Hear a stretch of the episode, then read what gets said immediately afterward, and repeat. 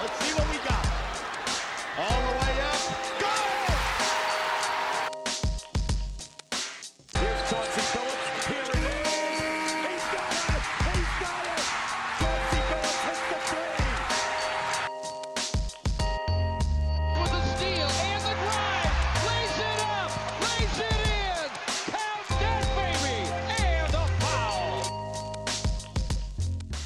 Bonjour à toutes, bonjour à tous et bienvenue dans les chroniques de Motor City. Les chroniques de Motor City, c'est votre podcast dédié à l'histoire et à la culture des trois Pistons. À chaque épisode, nous remontons le temps pour parler des moments et des personnages qui ont compté dans la vie de notre franchise préférée depuis sa création jusqu'à aujourd'hui. On arrive aujourd'hui à la fin de notre saison des chroniques, donc l'épisode que je vous propose bah, aujourd'hui sera le dernier avant les vacances d'été. Comme chaque année, on va couper pendant quelques semaines le temps de préparer les nouveaux épisodes. Et je peux déjà vous dire eh ben, que le programme de la rentrée, normalement, sera très chargé avec une possible nouveauté, mais j'y reviendrai en toute fin d'épisode, bah, histoire de vous teaser un peu. En attendant, je vais vous parler aujourd'hui d'une histoire méconnue, celle de l'organisation d'un tournoi de 1 contre 1 mis en place par la NBA au début des années 70. L'idée d'un tournoi 1 contre 1, c'est un truc qui revient beaucoup ces dernières années pour redynamiser le All-Star Game par exemple. On a eu quelques tentatives, comme le Skill Challenge, mais c'est pas aussi frontal que du 1 contre 1, en fait, qui serait vraiment définitif pour les joueurs. Eh bien, en 1972, la NBA avait réussi à mettre en place un tournoi comme ça, et si j'en parle aujourd'hui, c'est parce que le premier gagnant de ce tournoi, c'est un joueur des Pistons. Et oui, c'est Bob Lanier, sophomore des Pistons et future tête d'affiche de la franchise pendant une décennie, qui a remporté ce premier tournoi de 1 contre 1 organisé par la NBA.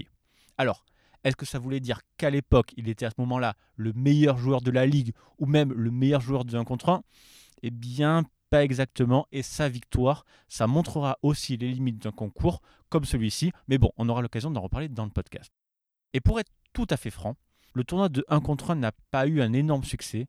Et après la victoire de Bob Lanier en 72, il y a eu une autre édition en 73, puis plus rien du tout. Donc, c'est un vrai morceau d'histoire que je vais aborder dans les chroniques de Motor City aujourd'hui.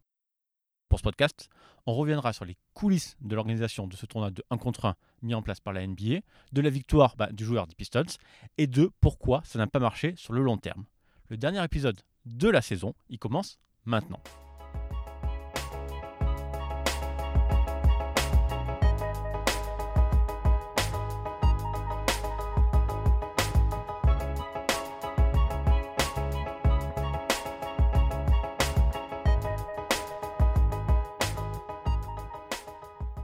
C'est donc au début de la saison 71-72 que naît l'idée de ce concours de 1 contre 1.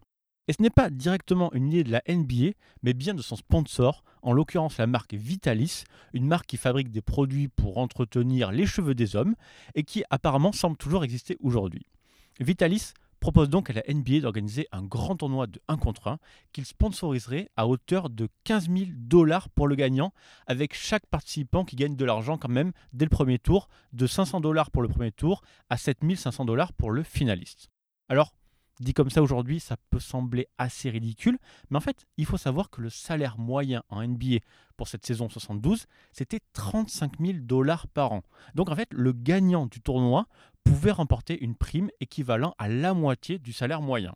Si on rapporte ça en 2022, pour comparer un peu, avec un salaire moyen à 7,3 millions de dollars l'année, ça reviendrait à faire un tournoi sponsorisé à hauteur d'un peu plus de 3,5 millions de dollars pour le gagnant.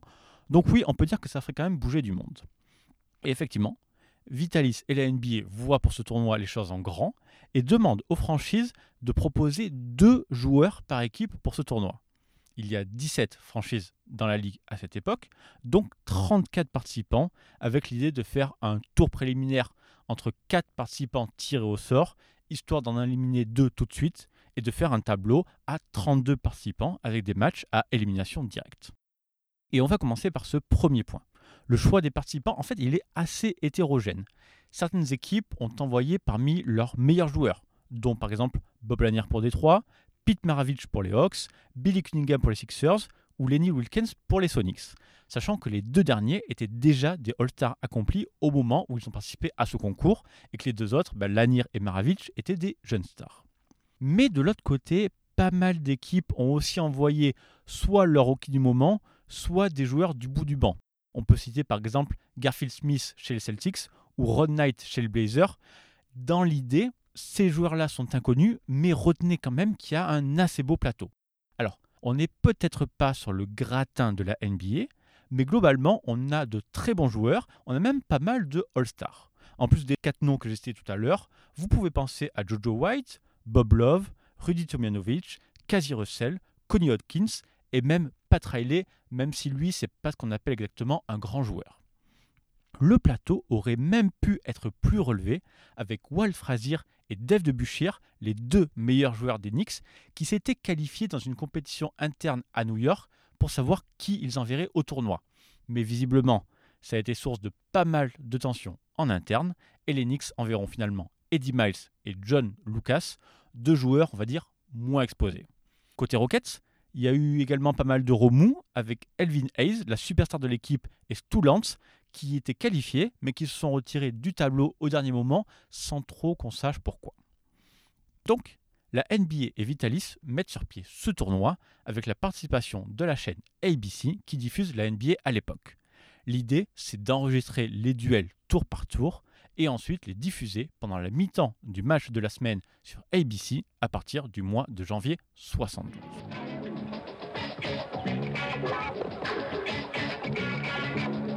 ABC Sports Exclusive is brought to you live and in color by Right Guard Deodorant, America's number one deodorant, and Right Guard Antiperspirant in the silver can. By 1972 Buick, something to believe in. And by Firestone.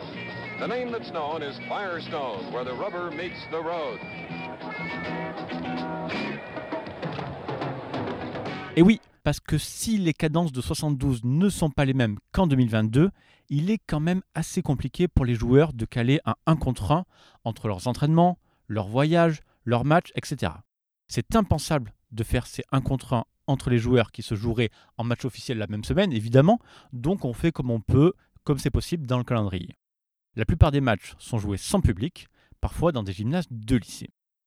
Et heureusement, comme je l'ai dit, il n'y a que 17 équipes NBA à l'époque, la plupart sur la côte Est, puisque rappelez-vous, notre équipe des Pistons, à l'époque, est considérée comme une franchise à l'Ouest. Bref, c'est compliqué, on va dire, mais le tournoi arrive quand même à se mettre en place. Et d'ailleurs, ça me donne l'occasion de vous parler un peu des règles. Pour gagner un match, il faut être le premier arrivé à 20 points avec 4 points d'écart minimum. 10 secondes par possession, et à l'époque, il n'y avait pas de ligne à 3 points, donc chaque panier vaut nécessairement 2 points. D'ailleurs, c'est assez marrant de voir que la NBA avait rajouté pour l'occasion une ligne, donc une ligne pour ce tournoi, une ligne qui ressemble à la ligne à 3 points, mais qui est en fait la ligne jusqu'à laquelle un joueur doit reculer quand il a récupéré la balle. Sinon, les trois premières fautes de chaque joueur entraînent un changement de possession, et à partir de la quatrième, c'est un lancer franc plus balle au joueur qui a subi la faute.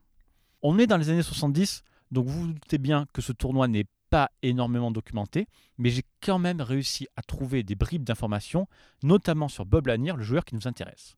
Au premier tour, Lanier a disputé un duel dantesque avec Pete Maravich. Les deux joueurs ont été incapables de s'arrêter mutuellement et ont chacun marqué plus de 40 points avant que Lanier réussisse à enfin marquer 4 points d'écart et à s'imposer. Au deuxième tour, Bob Lanier bat Paul Silas, All-Star cette saison-là avec les Suns, futur triple champion avec les Celtics et les Sonics, que vous connaissez peut-être plus pour son coaching, puisqu'il a entraîné les Cavs, les Hornets et les Bobcats courant des années 2000. Au troisième tour, le joueur des Pistons élimine Mike Riordan, l'arrière des Baltimore Bullets, assez facilement d'ailleurs, vu la différence de taille entre les deux joueurs, 2m11 pour Lanier contre 1m93 pour Riordan. On arrive donc en demi-finale, où Bob Lanier fait face à Mike Newlin, rookie surprise des Rockets qu'on n'attendait pas du tout là, alors que de l'autre côté, Jojo White, futur Hall of Famer et déjà un excellent joueur des Celtics, doit affronter Jeff Mullins, triple star du côté des Golden State Warriors. Et Vitalis et la NBA ont dû se frotter les mains, puisque les deux joueurs les plus bankable de chaque demi-finale, à savoir Lanier et White, ont chacun gagné leur match et ont donc le droit de s'affronter en finale pour le prix des 15 000 dollars. Cette fois-ci, plus de matchs organisés à l'arrache ou de rediffusion, non. Bob Lanier et Jojo White s'affronteront en 1 contre 1 lors de la mi-temps du match 5 des finales entre les Lakers et les Knicks, le tout dernier match de la série, qui sera finalement remporté par les Lakers pour une victoire 4-1 pour ce qui sera le seul et unique titre de Jerry West pour information. Et cette finale du tournoi de 1 contre 1 est aussi la seule dont nous avons les images. Cette finale est sur YouTube, donc je vous mets le lien en description de ce podcast. Et il faut avouer qu'en fait, eh ben, c'est juste hyper décevant. So there you are. After all of the struggling and all of the head knocking, we come down to these two men. $15,000 first place money. The loser gets 7500 which in itself is not a bad payday. But it would seem to me that there can never be anything more entertaining than having a big man and a little man, and that's exactly what we have in the title match. Big Bob Lanier, 6'11", Detroit Pistons, against 6'3", JoJo White of the Boston Celtics. In the finals of the NBA One-on-One Championship, brought to you by Vitalis Liquid. It's greaseless. Je vous avais parlé d'une différence de taille entre Lanier et Riordan au troisième tour, mais là en fait c'est encore pire. Jojo White ne fait qu'un mètre 90, donc 21 cm de moins que Bob Lanier. En fait, imaginez aujourd'hui un duel entre Giannis Antetokounmpo d'un côté et Jamorant de l'autre, par exemple. Sauf que là, il n'y a pas de ligne à trois points pour punir et éloigner le grand du cercle. Et bien, du coup, pendant toute la finale, Bob Lanier va se contenter de se mettre de haut panier et d'enfoncer le pauvre Jojo White au poste.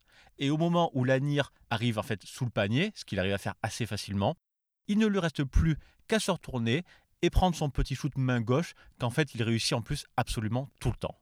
Jojo White, bah, en fait, aura de son côté un jeu beaucoup plus varié, avec des shoots à mi-distance, mais comme il aura quelques ratés, eh bien c'est Bob Lanier qui remporte cette finale et donc ce tournoi de 1 contre 1 sur le score de 21 à 16. Et quelques minutes après, c'est Bill Russell en personne, ambassadeur de ce tournoi, qui remet à Bob Lanier le trophée du vainqueur, mais surtout une valise, en fait une sorte même de bagage à main, qu'il ouvre devant Lanier. À l'intérieur, il y a la prime, les 15 000 dollars, mais en petite coupure de 1 dollar, probablement bah, pour rester dans le thème du 1 contre 1 jusqu'au bout. Franchement, la scène ça vaut le coup de la voir. Elle est vraiment sympa avec Lanier qui prend une poignée de billets dans sa main et qui fait semblant de les jeter vers les spectateurs du premier rang en se marrant avec Bill Russell. C'est vraiment, vraiment sympa. Et puis ça se finit finalement dans une scène qui serait complètement impossible aujourd'hui, avec Bob Lanier qui quitte tranquillement le parquet tout seul avec sa valise pleine de billets dans la main. Alors évidemment, la victoire de Bob Lanier donnera des envies à d'autres grands joueurs et le tournoi sera renouvelé pour la saison 72-73. Les big men seront du coup beaucoup plus nombreux à s'inscrire et on retrouve justement Elvin Hayes, mais aussi d'autres joueurs dont on a déjà parlé dans les chroniques, comme Spencer Haywood ou Bob McAdoo. Et pourtant, la finale de la deuxième édition de ce tournoi de 1 contre 1 a opposé Geoff Petrie, arrière des Trailblazers, co-rookie de l'année 71, à la surprise, Barry Clements, role-player des Cavaliers, qui n'a jamais dépassé les 9 points de moyenne. Alors, je vais vous dire pour finir ce podcast quelques mots sur ce tournoi qui a déjà été un peu plus documenté. D'abord, on commence avec le parcours de Clements, la surprise, qui a complètement été sous-estimé par ses adversaires, notamment au premier tour John Brisker, natif de Détroit, connu comme le joueur le plus méchant de la ABA, qui a perdu sur le score de 20 à 9. Ensuite, c'est Spencer Haywood, justement, qui a subi la loi de Clements, mais cette fois-ci c'était bien plus serré, puisque ça s'est fini à 32-28. En demi-finale, c'est Bob Love, All-Star des Bulls, qui a mené 14 à 7 face à Clements avant ben, de perdre le fil complètement et de prendre 13 points consécutifs et de s'incliner 20 à 14. Pour Petri, qui a dû jouer un match de plus, les choses ont aussi été compliquées avec une victoire à l'arraché au premier tour 38-33 contre Gail Goodrich des Lakers. Puis un match un peu plus simple contre Bob Dandridge All-Star cette année-là avec les Bucks, avant de retrouver Mike Riordan, la victime de l'année l'an passé. Mais le match le plus attendu, il était en demi-finale, où Petri devrait affronter Bob McAdoo, encore rookie à l'époque, mais qui sera le meilleur scoreur de la ligue dès l'année suivante, et ça pendant trois ans consécutifs, avant de finir MVP en 75. Et même si McAdoo était dès le début une force offensive, eh bien il ne tiendra pas du tout Geoff Petri, qui s'imposera facilement 20 à 8, tout simplement. C'est donc une finale de petits, cette fois-ci, qui se joue au Madison Square Garden, à la mi-temps du match 3 des finales NBA, une nouvelle fois entre les Knicks et les Lakers, qui sera cette fois-ci remporté 4-1 par les Knicks de Dave Debuchir. Et contrairement à la finale de Bob Lanier en 72, eh bien ce sera cette fois-ci une bien plus jolie finale avec beaucoup plus de variété offensive, plus de shoot, moins de postes bas évidemment et surtout beaucoup de suspense.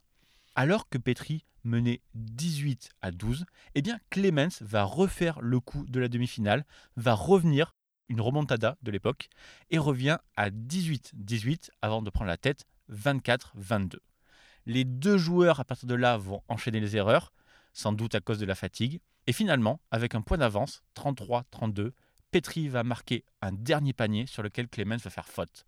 35-32, plus lancer franc à suivre. Et malgré la fatigue, eh bien Petri, qui tournera à 81% dans l'exercice en carrière, ne rate pas. Il est là, le nouveau champion du tournoi de 1 contre 1, et comme l'année avant lui, il se verra offrir 15 000 dollars en petite coupure.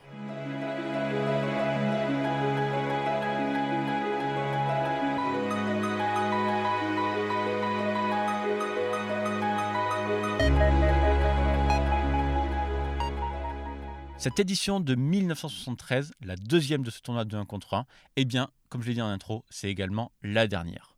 Vitalis s'est retiré de la compétition et la NBA n'a pas souhaité renouveler le tournoi. Quatre ans plus tard, en 1977, la Ligue a essayé un autre tournoi de 1 contre 1, mais cette fois-ci façon hors-cise. Il y avait là 32 participants, dont de grands noms comme Pete Maravich, encore une fois, George Garvin, Bob McAdoo, mais c'est finalement Paul Westphal des Suns qui a gagné ce titre. Mais là encore, il n'y a eu qu'une seule édition. Alors, pourquoi ce tournoi de 1 contre 1 n'a pas pris en NBA Eh bien déjà, ça coûtait extrêmement cher aux sponsors, près de 50 000 dollars de prix répartis entre tous les joueurs. Ça faisait beaucoup trop lourd pour Vitalis. Franchement, pas sûr qu'ils soient rentrés dans leurs frais. Et puis, côté spectacle, il y a deux limites. D'abord, les grands noms, les très grands noms, n'ont jamais participé. Ce qui prouve que déjà en 1970, eh bien, les mégastars n'avaient pas vraiment envie de prendre un coup à leur ego en cas de défaite. Et puis le deuxième problème, eh bien, c'est justement la victoire de l'ANIR complètement anti-spectaculaire. Alors bien sûr, on ne peut pas en vouloir aux joueurs des Pistons. Si on fait 21 cm et 30 kg de plus que son vis-à-vis, bah forcément en 1 contre 1, on l'enfonce au poste à toutes les possessions. Et comme il ne peut pas être puni à 3 points, eh ben, ça donne une finale pas très intéressante. Comme le reste du tournoi n'est pas disponible aujourd'hui en vidéo, on ne peut faire que des suppositions, mais on peut facilement imaginer que le reste du tournoi, ben, ça devait pas être de très grande qualité. Alors, malgré tout, j'avais quand même très envie de vous en parler dans ce podcast. Un retour du tournoi de 1 contre 1 en NBA, en fait, ça fait plusieurs années qu'on en parle, donc c'est toujours intéressant, j'aime bien faire ça, de regarder ce qui se faisait à l'époque, dans le passé. Et puis bon, bah, c'est un joueur des Pistons qui a gagné ce premier titre. Et pour une fois qu'il se passait quelque chose de bien dans la Motor City dans les années 70, autant le souligner. Et ça me fait du coup une transition parfaite pour la suite des chroniques de Motor City. On arrive avec cet épisode à 68 chroniques. Ça fait 3 ans complets que je fais ce podcast. Et même si je regarde pas trop trop les stats, je vois que les écoutes sont plutôt assez bonnes, en tout cas assez stables. Donc la formule vous plaît. Ça, c'est clair. Et ce que je vois aussi, c'est que certains épisodes qui sortent un peu du lot ont beaucoup plus de réactions de votre côté, beaucoup plus de partage, beaucoup plus d'écoute, etc. Donc ça, c'est des choses qui font énormément plaisir. Et du coup, je me demande s'il ne serait pas temps de faire un peu évoluer la formule. En fait, ça me frustre parce qu'il y a des tonnes d'histoires que j'ai envie de raconter, des trucs complètement fous qui sont passés sous les radars de l'histoire de la NBA, mais que j'ai plus de mal à rentrer dans cette ligne éditoriale de ce podcast puisque ça ne concerne pas vraiment les Pistons. Après, je me dis que si on regarde honnêtement, l'épisode d'aujourd'hui, par exemple, moi je me suis régalé à le faire et je suis à peu près sûr qu'il va assez bien marcher chez vous. Mais en fait, si c'était pas Bob Lanier qui avait gagné le premier tournoi, imaginons qu'il l'avait perdu en demi-finale par exemple, eh bien, j'aurais eu énormément de mal à vous en parler. Pourtant, ça change quasiment rien au contenu. Là, je pense à un autre podcast, par exemple, celui sur Lloyd, ou les pionniers qui ont brisé la barrière de la couleur en NBA. Là, j'en ai parlé de ce podcast, parce que j'avais très envie de leur rendre hommage. Mais en fait, finalement, si on y réfléchit bien, Lloyd, il ne passe que deux ans à 2-3, et c'est en toute fin de carrière, c'est pas le truc principal. Donc vous l'avez compris, j'ai très envie d'ouvrir ce podcast et de parler de plein d'autres sujets. Je pense que maintenant ça fait trois ans, On a quand même beaucoup parlé des Pistons. Je pense que j'ai quand même un peu la légitimité pour faire ça. Et même si je ne maîtrise pas toutes les franchises aussi bien que les Pistons, ça c'est sûr, eh bien en fait, il suffira juste de bosser encore plus et de fouiller encore plus loin. Mais maintenant, je vais faire ça avec vous. Donc, dites-moi surtout ce que vous en pensez. Est-ce que vous êtes d'accord pour en avoir plus sur différents sujets ou est-ce que vous préférez qu'on reste cantonné à Détroit et aux Pistons? C'est à vous de me dire ce que vous voulez qu'on fasse avec ce podcast. Et si jamais ben, ça vous dit qu'on s'ouvre, eh bien on réfléchira ensemble à ensuite à comment articuler le truc.